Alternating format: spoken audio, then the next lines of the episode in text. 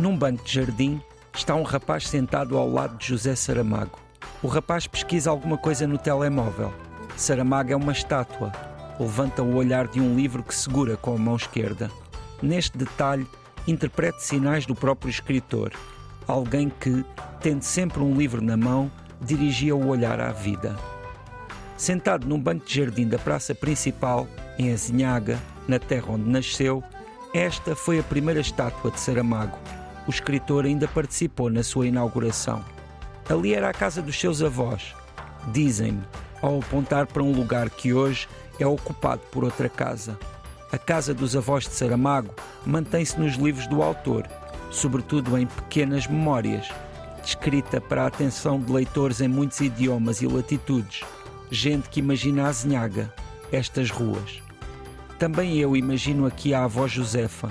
Imagino o momento em que subia a carroça para ir buscar o neto à estação de Mato Miranda, acabado de chegar no comboio de Lisboa.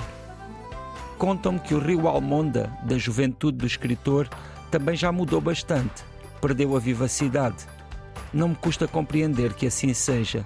São esses os caprichos do tempo, evoluindo umas vezes e noutras guinando em qualquer sentido. Entro no polo da Fundação José Saramago, uma antiga escola.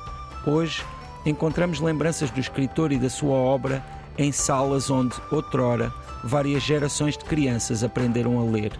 Em frente, o Jardim Público da Azinhaga, tão viçoso nesta época do ano, e em círculos que alastram a partir daqui a vida desta aldeia do Conselho da Golgã, Azinhaga, como um exemplo de Portugal. José Luís Peixoto, este tanto mundo leva-nos até à terra onde nasceu Saramago, a Zinhaga do Ribatejo. Ah, de resto, aqui na Crónica falamos várias vezes sobre a Casa dos Avós, ah, um dos pontos de visita ainda hoje ah, por, pelos curiosos que ali vão à procura de vestígios da vida de Saramago.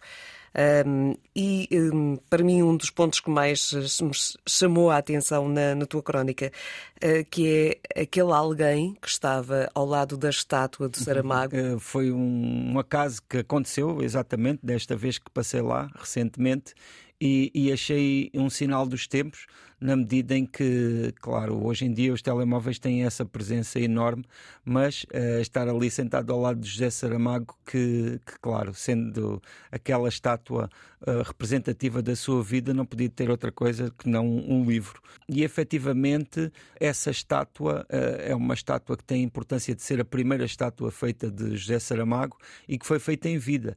Até se conta que não foi muito fácil convencê-lo a que se deixasse fazer essa estátua e depois uh, conta também o, o, o, presidente da junta da Azinhaga que sempre também quis que estivesse limpa e que estivesse em condições, porque já se, já se sabe, as estátuas estão expostas à intempérie e acabam por ser um, uns símbolos bastante bastante investigados, acho. Sim, sim, claro. uh, sendo que o José Saramago construiu ele próprio grandes monumentos a esta terra através do que escreveu. Uh, na crónica referiu o livro Pequenas Memórias, mas existem muitos outros. Aliás, não é por acaso que no, no seu na sua, no seu discurso de agradecimento de, do Prémio Nobel uh, foi, foram feitas referências aos seus avós e a todo aquele mundo, que foi um mundo que marcou muito o próprio José Saramago e dessa forma a sua obra. Hoje, uh, Zinhaga é uma, é uma freguesia ali do Conselho da Golgã, muito marcada por essa, pronto, por essa geografia e por essa, por essa realidade ali daquele conselho. Uh, é uma freguesia que, que não é tão pequena assim, tem à volta de uns 1500 habitantes e que, na verdade, vale muito a pena visitar porque é muito bonita. Além de, de, ter toda essa relação com o José Saramago, é um lugar muito agradável. Mas, claro, uh, neste ano, principalmente, em que se celebra o, o centenário do Saramago, que, que, faria 100 anos uh, a 16 de novembro deste ano, Uh, acaba por ser ainda mais pertinente uma visita ali àquela região. Uh, aliás, a, o próprio Sete Conselho, a Golgã, também é um, um lugar muito interessante e com bastantes motivos de pronto que justificam uma visita.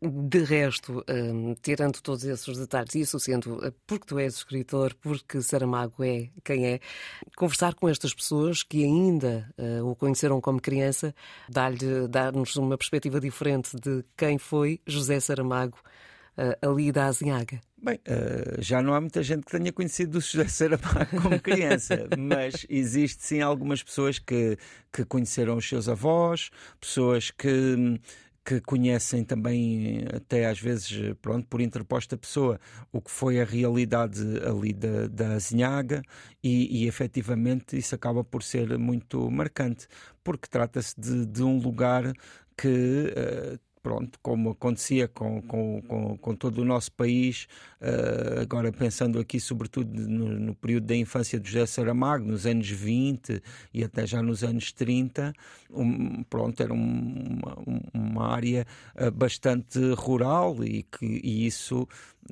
é muitíssimo marcante não só para o Portugal de então, como até mesmo para o nosso presente. Acho que muitas das, das leituras que podemos fazer acerca da nossa identidade têm que ver com, com essa ruralidade e com aquilo que é a vida de, de lugares como, como esta Azinhaga, que eu, aliás, no, no fim da minha crónica quis dizer que era como um exemplo de Portugal, na medida em que, de certa forma, maior ou menor, todos nós temos a nossa azinhaga, por isso também muitas vezes aquilo que Saramago escreveu eh, nos diz tanto e nos identificamos tanto. Esta, esta azinhaga conhecida, ou pelo menos dá-se a conhecer como a aldeia mais portuguesa do Ribatejo, e é nesta pequena terra que nasce o Nobel da Literatura. Bem, uh, sinto que é um, é um lugar que tem uma vida uh, de aldeia, não é? é embora, como disse, uh, não é assim tão pequeno e ao uhum. mesmo tempo uh, tem ali bastante proximidade com outros lugares, uh, também eh, com, com, com, bastante atividade. Eu acabaria por eh, salientar aqui a própria Golgan, que, que fica a uma meia dúzia de quilómetros de, de, da Azinhaga. Ainda assim, é claro, é um lugar todo ele rodeado de natureza e, e sabendo nós também a ligação que, que, que toda esta região tem com as quintas e com, nomeadamente com, com os cavalos, uh, é também um, um, lugar tocado por isso. Uh, no que diz respeito a ter nascido lá o José Saramago, acho que acaba por ser um, uma circunstância ocasional, não é? Uh, mas que, mas que tem, tem muita importância.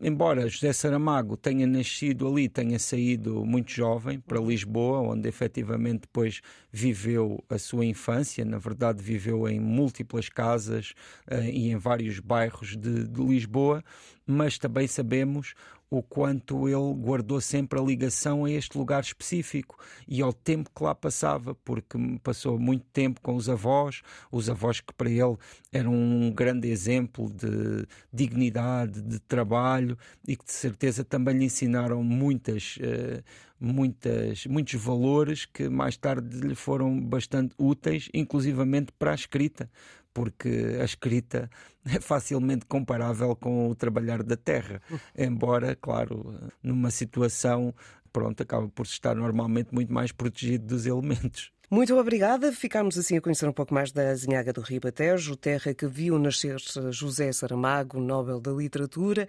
O Tanto Mundo fica por aqui. Já sabe que todos os episódios estão sempre presentes em RTP Play.